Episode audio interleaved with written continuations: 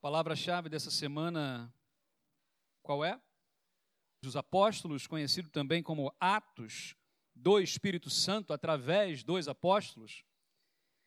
Semana passada fizemos uma, uma pausa na sequência de Atos para por conta do retiro, do congresso interno que tivemos, mas voltamos então ao capítulo 4 de Atos, a partir do versículo 40, é, 32, Atos 4, de 32 a 37.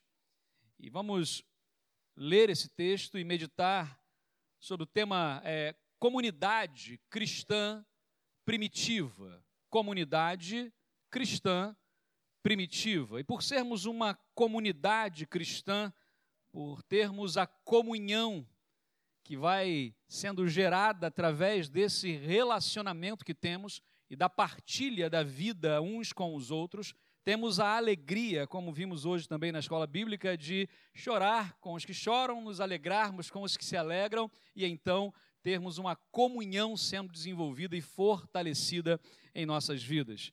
Também por isso nós alegramos e nos alegramos com a vitória dos outros. Hoje ah, já cantamos ali atrás, ainda há pouco, parabéns aos aniversariantes, mas também tem mais uma aniversariante, que é a Maria Eduarda, Dudinha. Deus abençoe. É hoje mesmo? 14 anos, parabéns. Deus abençoe a sua vida, viu? Depois, quem está aí perto, Elisio, dá parabéns aí, irmã Júlia também. Né? Deus abençoe, viu? Ah, abra sua Bíblia então, vamos ler o texto conforme está registrado aqui em Atos capítulo 4, a partir do versículo 32. Compartilhe a sua Bíblia com quem não tem, quem não tem chega mais perto de quem tem. Diz assim a palavra de Deus: Da multidão dos que creram era uma mente e um coração. Ninguém considerava unicamente sua coisa alguma que possuísse, mas compartilhavam tudo o que tinham. Com grande poder, os apóstolos continuavam a testemunhar da ressurreição do Senhor Jesus, a, e grandiosa graça estava sobre eles, sobre todos eles.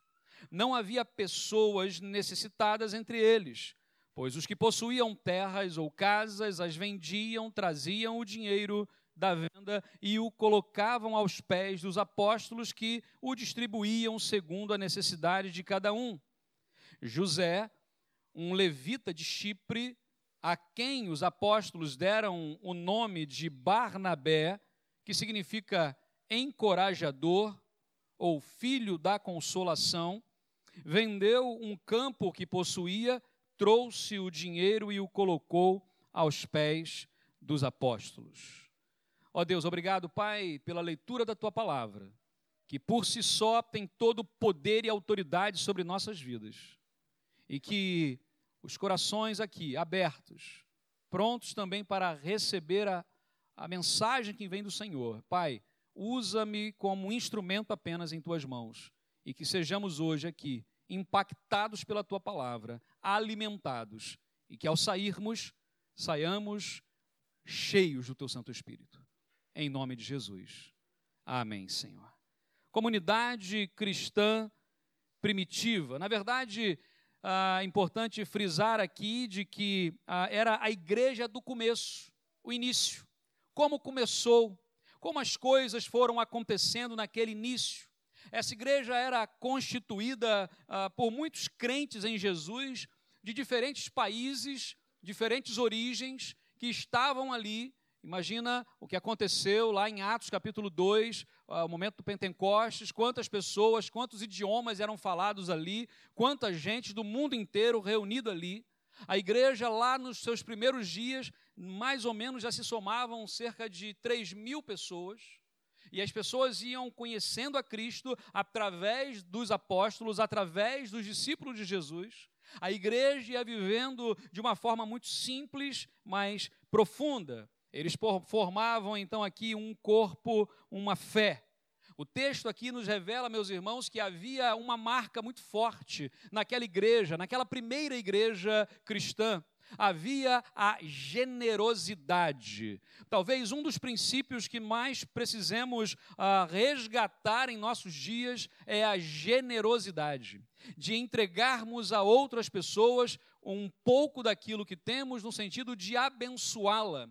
Meus irmãos, quando olhamos, olhamos aqui o texto bíblico, percebemos que eles se amavam, eles se cuidavam. Havia uma preocupação com o bem-estar de toda aquela congregação. E enquanto isso, enquanto a igreja se cuidava, se pastoreava mutuamente, por isso vamos estudar isso na escola bíblica a partir de hoje, começamos a partir do domingo que vem de forma mais intensa, uns aos outros, como é importante cuidarmos uns dos outros, e enquanto a igreja fazia isso, os apóstolos faziam o quê? Continuavam a testemunhar de que Jesus ressuscitou. Essa era a mensagem que estava na ponta da língua, né, como a gente costuma dizer, não sei se aqui existe essa expressão, mas na ponta da língua. Os apóstolos estavam então ali prontos para testemunhar, para falar de que Jesus ressuscitou, livre sou. Olha, eu não sei os irmãos, mas quando estava aqui a cantar este cântico, ele é poderoso, né? E é aquela coisa, livre sou. Sou. E quando falamos isso, precisamos falar com convicção e vivermos assim. Vamos refletir um pouco então sobre esta comunidade cristã primitiva. Somos chamados por Deus para vivermos em comunidade. Diz o texto bíblico, versículo 32: Da multidão dos que creram, era uma mente e um coração. Ninguém considerava unicamente sua alguma coisa que possuía, mas compartilhavam tudo o que tinham. Ah, o que encontramos aqui não é apenas um grupo de pessoas juntas, porque pessoas juntas nós podemos ter em muitos lugares. Muitos lugares há pessoas juntas. Inclusive dentro de templos ou salões de culto, também muitas vezes o que há é apenas são apenas pessoas juntas. Mas o que a Bíblia nos desafia aqui é que sejamos uma comunidade. Mas como que isso pode acontecer? O que se pressupõe para ser uma comunidade é que deve haver um alinhamento na forma de pensar e na forma de agir. Não podemos ter a mente dividida, como o texto bíblico também vai nos dizer. Não podemos ter uma mentalidade para a direita e a outra mentalidade para a esquerda, porque não sairemos do lugar, haverá briga. A Bíblia diz que da multidão se tornou uma mente e um coração. Entendamos isso. Como é importante diferenciar a multidão dos discípulos. Por exemplo, Jesus, quando caminhava e as ruas eram apertadas, e ainda são na cidade velha, lá em Jerusalém, Imagina Jesus caminhando naquelas cidades pequenas, apertadas, e a Bíblia diz que sempre onde Jesus estava, quem que estava com ele? Uma multidão.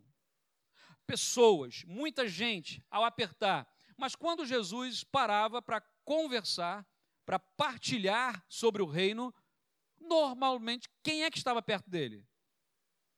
Os apóstolos os discípulos, as pessoas interessadas, as mulheres que estavam querendo ouvir, ficavam perto dele. Quando ele queria mais ainda se reservar para oração, com gente perto, ele ainda assim tinha duas ou três pessoas, os discípulos mais próximos, né? Pedro, Tiago e João, o barquinho não. Não sei se tem aquela música Pedro, Tiago, João e o barquinho, mas barquinho não é o discípulo, é apenas Pedro, Tiago e João. E ele chamava então esses aí e estava com eles e ali partilhava o coração.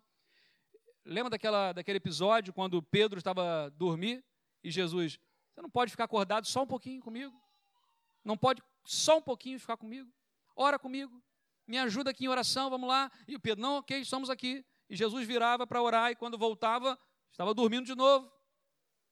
É óbvio que não é fácil ter uma mente e um coração em um grupo de pessoas tão diferentes, mas o que mais ah, pudemos perceber aqui durante a, a, semana passada, nas sessões do, do retiro, foi que somos diferentes? Somos. E isso é muito bom. Isso é muito bom. Quanto mais diferentes nós somos, mais fortes nos tornamos. É óbvio que a mente e o coração precisam estar alinhados.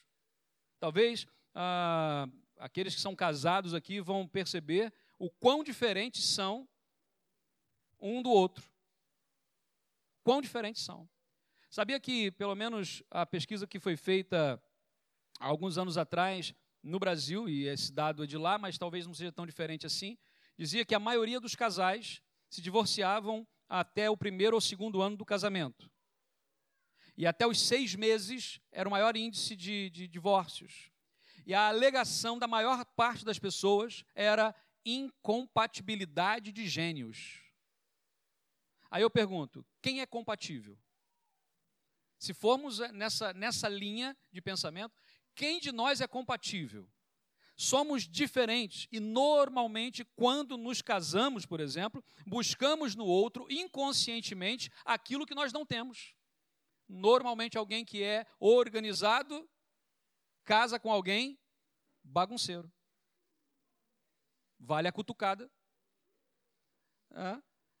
Normalmente, alguém que é pontual chega na hora ou antes da hora, porque quem é pontual chega antes, não chega na hora. Chegar na hora já está atrasado. Então, normalmente, quem é pontual casa com alguém que só chega atrasado. Alguém que é rápido no banho casa com alguém que é devagar no banho. Alguém que é organizado, que tenha lá a, a, a, aquela gaveta, né, tudo organizadinho, as roupas, tudo por cores, em degradê, em tamanho. O armário lá, o guarda-roupas todo certo. Casa com alguém que é uma bagunça. O que, que nos atrai no outro? Por incrível que pareça, são as diferenças. As semelhanças podem até nos aproximar num primeiro momento, mas são as diferenças que nos mantêm unidos. São as diferenças que nos mantêm juntos.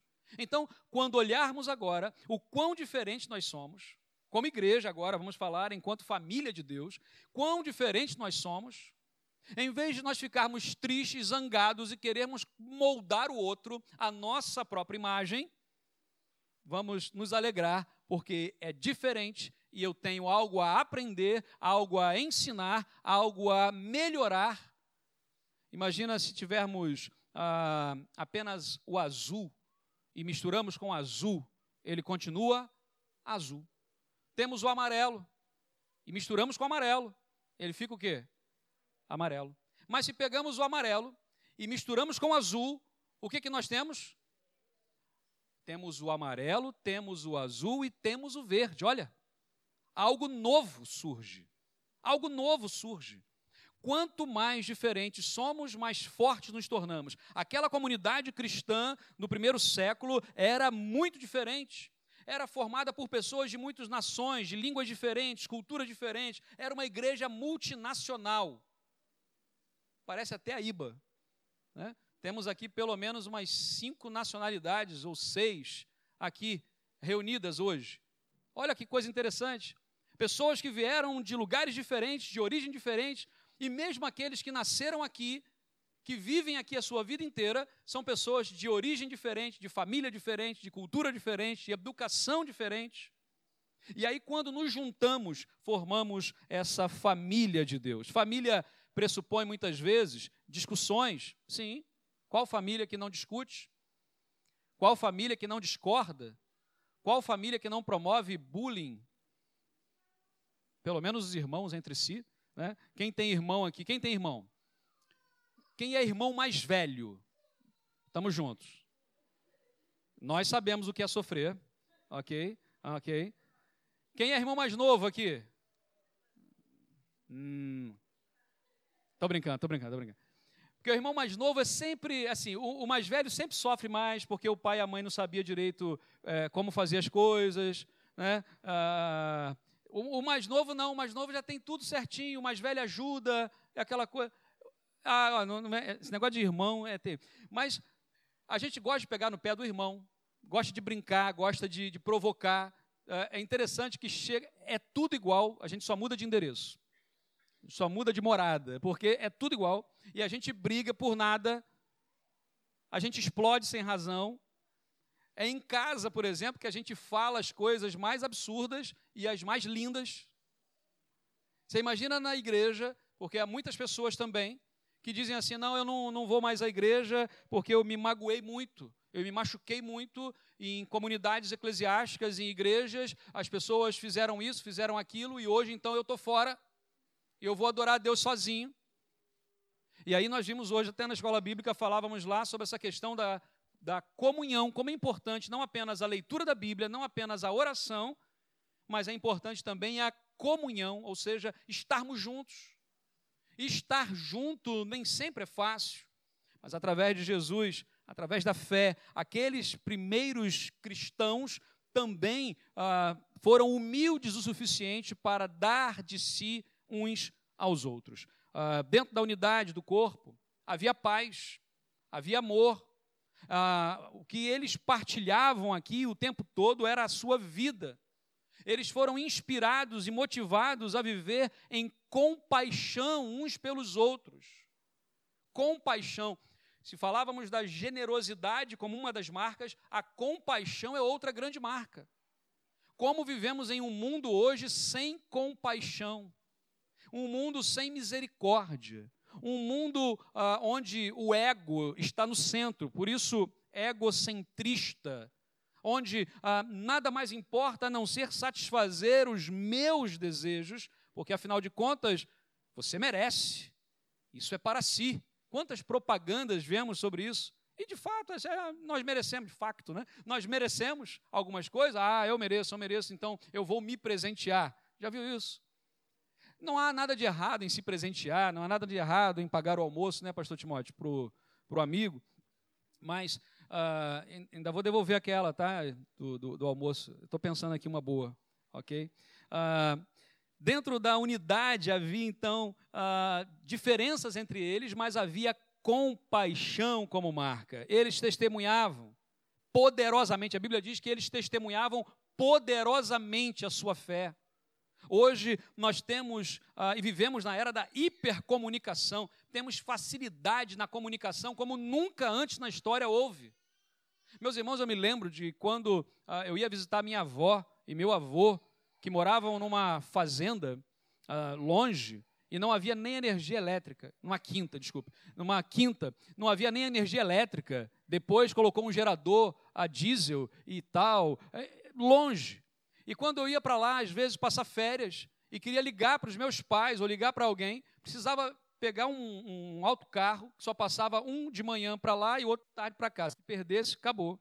E pegava de manhã, ia para a cidade, e, da, e, eram horas de, de, de viagem ali para chegar na cidade. Chegava na cidade, então, ia a um posto telefônico, pagava uma fortuna para entrar numa cabina daquelas lá e, e, alguém fazer, uma telefonista, né, fazer a ligação, passar, e eu falava ali, ó, e,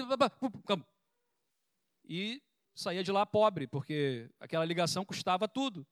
Hoje nós temos a comunicação na palma da mão, podemos falar com o mundo inteiro, temos notícias online o tempo todo. Aliás, temos até notícias demais, temos ah, é, informação demais. Nós não conseguimos hoje digerir as informações que recebemos.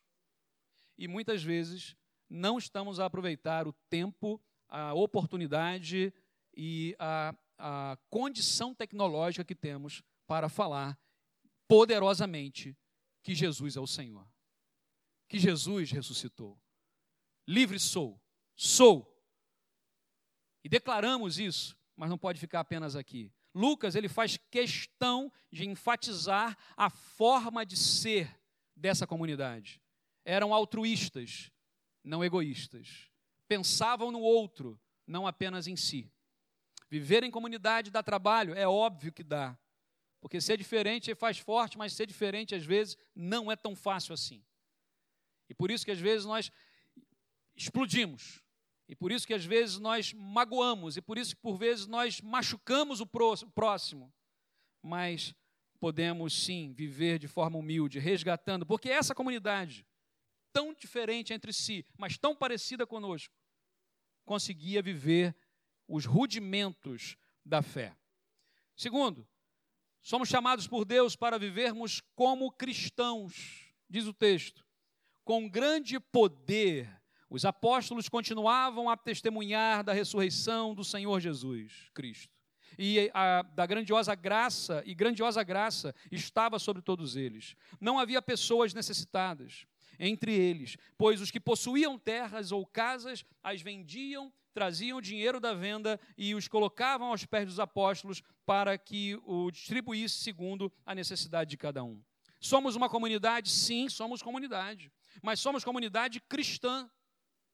Ou seja, pessoas que se tornam humildes e submissas a Cristo, a Jesus. Ele é o Senhor, eu sou o servo.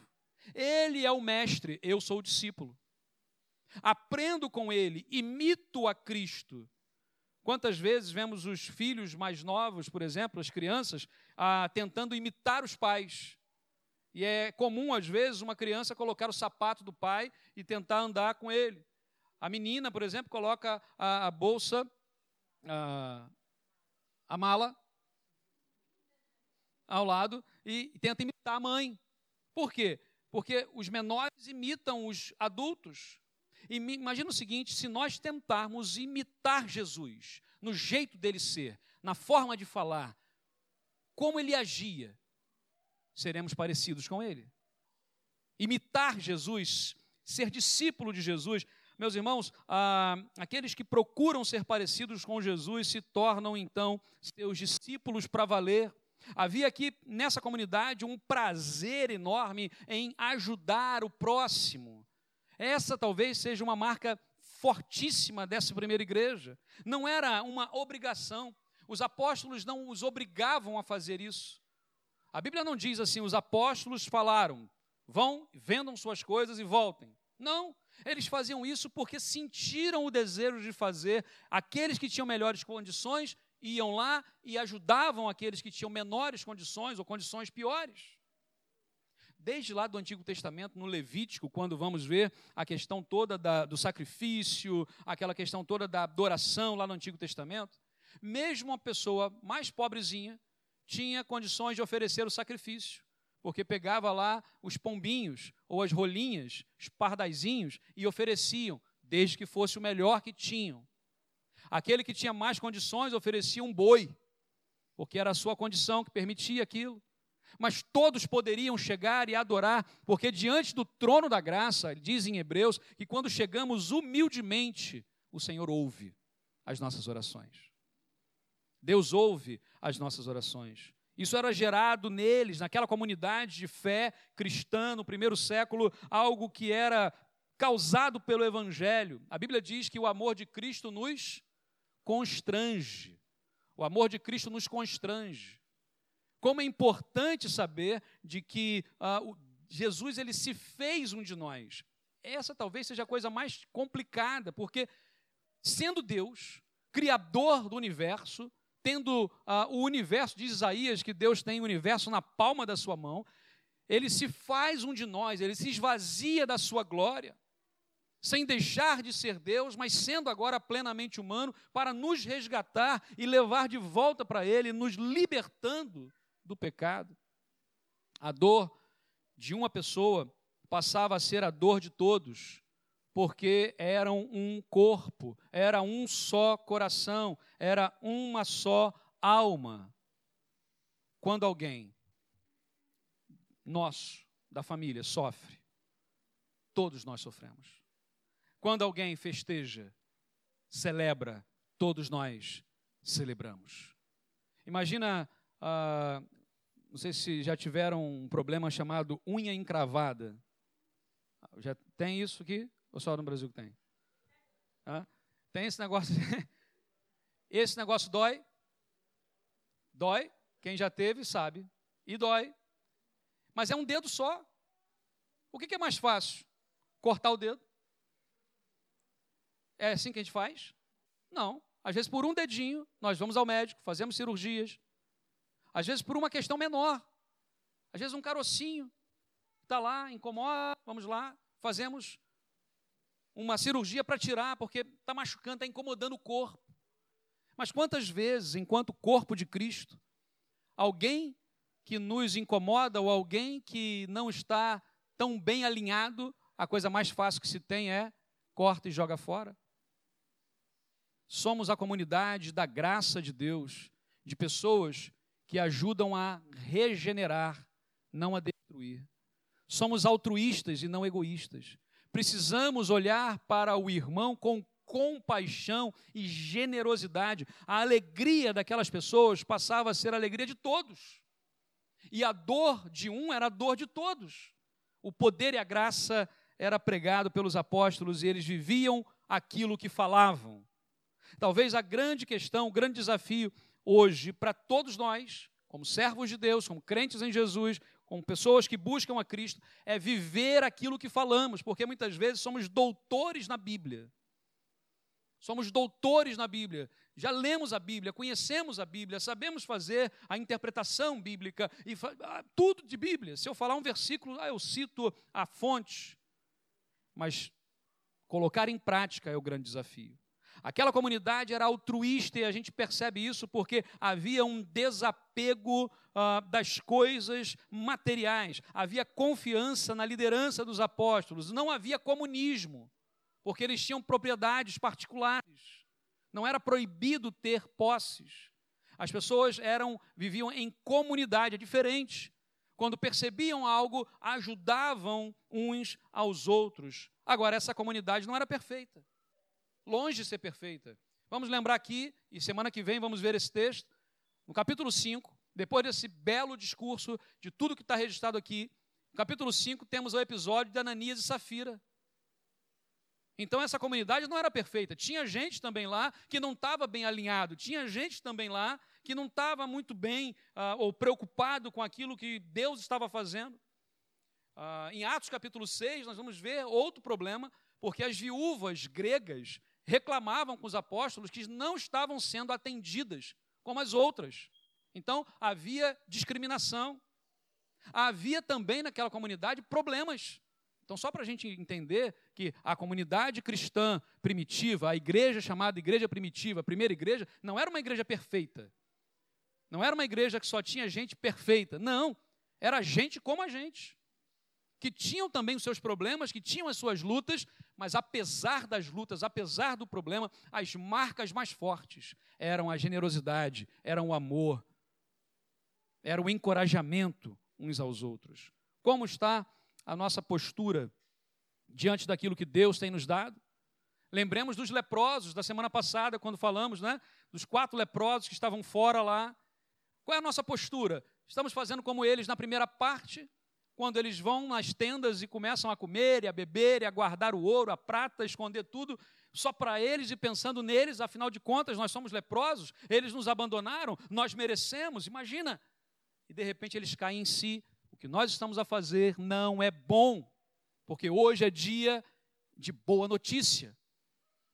Então vamos dar a boa notícia. E esses quatro leprosos então mudam a postura para abençoar toda uma cidade. Esse talvez seja um grande desafio nosso, porque estar aqui é bom demais. Estar com nossos irmãos é bom demais. Louvar a Deus é bom demais.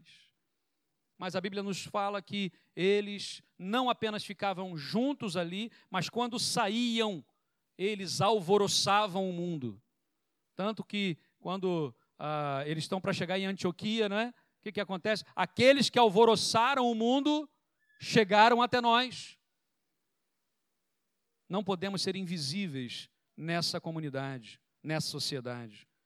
A conversão ao cristianismo muda a forma de pensar.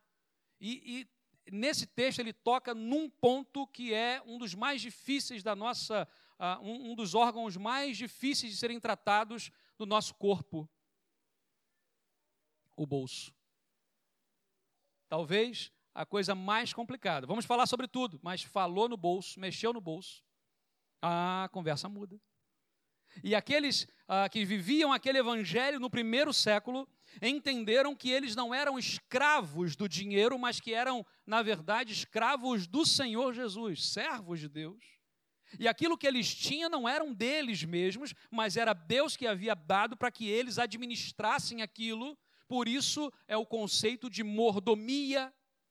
A palavra mordomia, uh, o ser mordomo, ah, significava literalmente ma major domus, ah, seria o, o, o maior que cuidava das coisas da casa. A ideia de que nós somos administradores e não donos. Ou seja, se eu tenho ah, um, um, carro, esse carro não é meu. Ah, mas eu trabalhei, eu paguei por ele. Não, não, esse carro é de Deus. Deus me deu a condição de trabalhar, de comprá-lo para o reino. Se eu usá-lo de forma adequada, abençoo. Se não, não estou usando as coisas de Deus de forma adequada. A casa onde eu moro foi Deus. Ah, mas eu trabalhei, eu suei, eu economizei. Ok, mas quem é que deu a vida? Quem é que deu o sustento? Foi Deus. Se temos a ciência, se temos a, a percepção clara de que tudo que somos e tudo que temos pertence a Deus, temos a percepção que somos apenas administradores das coisas de Deus. Lembra da parábola dos talentos? Que o, o, o dono da terra chega e fala: Vou fazer uma viagem e vou deixar então para você cinco talentos, o outro Alguma, uh, tem texto que fala dois ou três, vamos colocar no três, ok? Você fica com três e o outro fica com um. E viaja. E quando ele volta, o que tinha cinco fez o quê? Trabalhou, trabalhou e rendeu e deu ao dono o quê? Dez, dobrou. O que tinha três, dobrou. E o que tinha um fez o quê? Escondeu. E aí, mas por que você escondeu? Porque eu fiquei com medo de perder Escondi. E aí acontece uma coisa interessante: o dono pega aquele um e diz assim: vou dar para o que tem cinco, agora que tem dez. E às vezes a gente fala, não faz muito sentido, porque o outro já tem dez. Por que, que o dono pegou daquele que só tinha um e deu para o dez e não deu para o outro que tinha menos? Porque muitas vezes o que Deus tem nos dado, em vez de usarmos isso para abençoar pessoas, em vez de estarmos disponíveis e multiplicarmos aquilo que Deus tem nos dado, e aí já não estou falando só de dinheiro, estou falando de relacionamento, de amor, de altruísmo, de generosidade, de tudo que você possa imaginar agora, daquilo que Deus tem nos dado, muitas pessoas estão enterrando. enterrando. Eu enterro. Eu sei servir, mas não sirvo. Eu sei cantar, mas não canto. Eu sei tocar, mas não toco. Eu tenho o dom da misericórdia, mas não exerço. Eu sei cuidar, mas não cuido. Eu sei zelar, mas não zelo. Se Deus tem nos dado e nada temos feito, o texto bíblico vai dizer lá na parábola o quê? Até aquilo que tem lhe será tirado. Essa é uma preocupação muito grande que eu tenho. De sempre colocar diante de Deus e falar: Senhor, jamais Jamais quero cair na mão de Deus nesse sentido, de ser tirado porque fui incapaz de colocar em prática aquilo que Deus me deu. À disposição. Se Deus tem nos dado, precisamos servir. Há pessoas que precisam de nós. E se nada fizermos, até o que temos será tirado. Porque Deus vai fazer.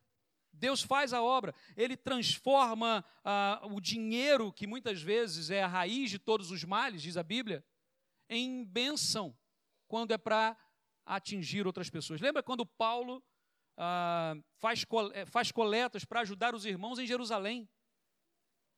As igrejas começaram naquela época já a se ajudarem, porque havia irmãos que, quando declaravam que eram servos de Deus, que seguiam a Jesus, perdiam suas posses, a sua casa, os seus bens, era tudo confiscado.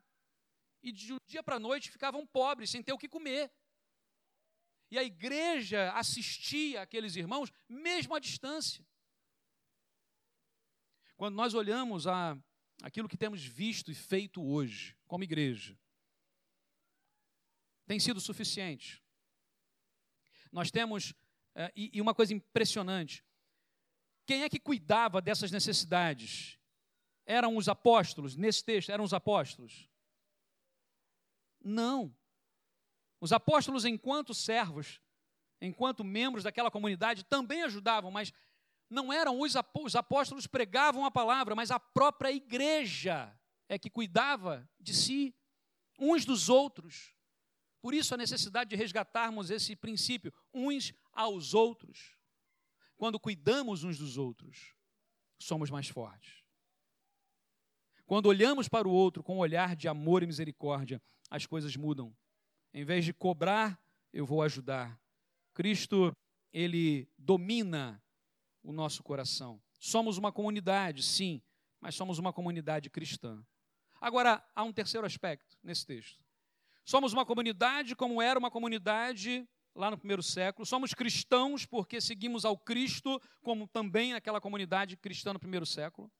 Mas há exemplos, assim como há exemplos negativos, nós vamos ver na semana que vem Ananias e Safira, há um grande exemplo nesse texto de um homem chamado José, da ilha de Chipre, que vai ser apelidado de, ou receber a alcunha de Barnabé. A Bíblia diz: José, um levita, então nem todos os levitas eram hipócritas, nem todos os levitas no tempo de Jesus eram pessoas que estavam desconectadas, ok? José, um levita de Chipre, a quem os apóstolos deram o nome de Barnabé, que significa encorajador, vendeu um campo que possuía, trouxe o dinheiro e colocou no, aos pés dos apóstolos. Somos uma comunidade cristã e temos exemplos a serem seguidos. Meus irmãos, não chamamos aqui a igreja primitiva no sentido de serem menores ou subdesenvolvidos ou nada disso. É porque são os primeiros. Aquilo que eles viviam, ah, para nós hoje, traz uma referência. Imagina quando vamos a algum lugar e não temos GPS, não temos Waze, não temos nada disso. E não sabemos chegar a algum lugar. O que, que as pessoas fazem para a gente? Dão dicas, referência. Ó, vai nessa rua até chegar uma bomba de gasolina, vira à direita. Aí na, na segunda na, vai ter uma rotunda, pega a terceira saída. Depois é isso. Nós vamos dando referências. O que, que esse mundo menos tem tido nesse tempo? Referências. E o caminho é para onde? É para o céu. Como é que eu faço para chegar no céu? Ó, pega a rotunda, na terceira saída imita o, o João, depois dobra a segunda direita, imita a Ana, depois dobra a terceira direita, imita o Daniel, e por aí vai. E vamos imitando as pessoas que estão próximas de Cristo, e isso nos conduz para o céu. Pelo menos essa é a, esse é o caminho. Preciso aqui, meus irmãos, lembrar que a Bíblia traz sempre a história de homens e de mulheres de verdade, homens e mulheres de carne e osso, gente que tem limitações e idiosincrasias. Sabe o que é isso? Manias. Todos nós temos nossas manias. Todos nós temos nossas manias. Conheci uma vez uma senhora com seus 70 e poucos anos, não lembro exatamente, mas era mais de 70. E ela veio muito triste falar comigo, isso alguns anos atrás. Chegou na, na igreja e, ah, pastor, porque eu eh, me divorciei. E, e aí fiquei com vergonha e tal, e então estou vindo, vocês podem me receber aqui? Eu falei, ok, irmã, mas o que, que levou a irmã a se divorciar depois de setenta e tantos anos, né? Não, não, pastor, a gente estava casado só seis meses. Porque eu fiquei casada do cinquenta e tantos anos com meu marido, ele faleceu, fiquei viúva, casei, não aguentei nem seis meses. E divorciei. Aí eu olhei para ela, me, me, conta essa história. E uma das coisas era ah, as manias do marido que faleceu, ela meio que já absorveu ao longo daqueles anos. Quando chega outra pessoa com outras manias, outras idiosincrasias, ela não tolerou aquilo. Porque era demais para ela. E ela falou, ah, já não estava mais com a idade para isso não. Era mudança demais, eu não estava disposta. A grande questão, nós estamos dispostos? Porque se estamos dispostos, vamos caminhar. E as manias uns dos outros podem até nos incomodar. Mas nós vamos superar isso porque nós amamos mais amamos mais. Agora, se não estamos dispostos, nada vai acontecer.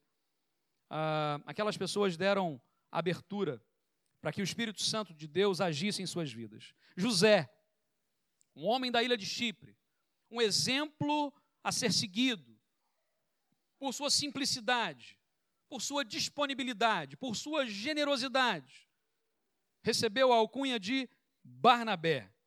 O nome José significa possa Deus acrescentar. Ok? José significa, era o nome dele, porque normalmente a gente fala de Barnabé como se Barnabé fosse o nome. Na verdade, não é. O nome dele é José. É igual João Batista. Batista não é nome. Né? Mais certo, talvez, fôssemos, fosse dizer João o Batista. João, aquele que batizava. Então, é essa a ideia. O nome dele era João, não Batista. O nome dele era José, não Barnabé. Mas ele recebeu a marca de Barnabé. E Barnabé significa filho da consolação. A nova versão internacional vai traduzir isso, tentando pegar a essência da palavra e colocar encorajador. Durante o nosso congresso semana passada, se eu não me engano, foi o irmão Júlio que deu essa, essa palavra encorajar, encorajador. E nós falamos um pouco sobre isso. Como precisamos hoje resgatar o princípio do encorajamento a igreja de Cristo, essa comunidade de fé cristã aqui que nós somos, essa família de Deus que nós somos, precisa ser uma família que encorajem uns aos outros. Ah, mas eu não consigo porque, olha, esse meu vício. Ah, porque tem aquela situação. Ah, porque. Não, não, não. Vamos comigo. É Deus que está à frente. Deus vai te livrar. Deus vai. E encorajamos uns aos outros. Incentivamos uns aos outros. Família incentiva, família não compete entre si. Família não coloca para baixo. Normalmente, pai e mãe, então, quando vai falar dos filhos, normalmente joga para cima. Até mais do que é. Porque estamos incentivando, temos orgulho. Por que, que muitas vezes, como família de Deus, em vez de nós incentivarmos, jogarmos para cima, jogamos para baixo? É hora de resgatar o princípio Barnabé e talvez pudéssemos até colocar isso, o princípio Barnabé, a marca de Barnabé, que nós sejamos, por exemplo, eu preciso ser um João Barnabé, Sérgio Barnabé, Ricardo Barnabé, Timóteo Barnabé, Ana Barnabé, Priscila Barnabé. Fica até bonito, hein? Fica não. Mas Barnabé precisa ser a marca em nós. Meus irmãos, o encorajador, como precisamos de pessoas que encorajem a nossa vida e como precisamos encorajar outras pessoas. Versículo 33, a Bíblia diz que com grande poder os apóstolos davam testemunho da ressurreição do Senhor Jesus. Os apóstolos não se desviavam da sua principal missão no mundo, que era proclamar a mensagem de que Jesus ressuscitou Sabe por que, que os apóstolos faziam isso? Porque haviam Barnabés. Haviam pessoas que estavam ali a cuidar uns dos outros. Por isso a ideia do pastoreio mútuo. Os primeiros exemplos dados a nós por essa comunidade que não era perfeita, de gente com problemas, de gente com idiosincrasias, com manias esquisitas, foram exemplos de fidelidade, obediência, humildade, disponibilidade, generosidade, encorajamento e pregação do Evangelho, compartilhar a boa notícia. E daí sim, precisamos ser uma comunidade cristã, como aquela primeira, aquela primitiva, resgatando princípios. Somos comunidade, apesar das diferenças. Cristã, porque Cristo é o modelo. Como os primeiros, porque eles nos deram o exemplo. Que nós também sejamos comunidade. Que nós também sejamos cristãos. E que nós possamos dar o exemplo para que esse mundo veja que Jesus Cristo é o Senhor e que há esperança em Jesus.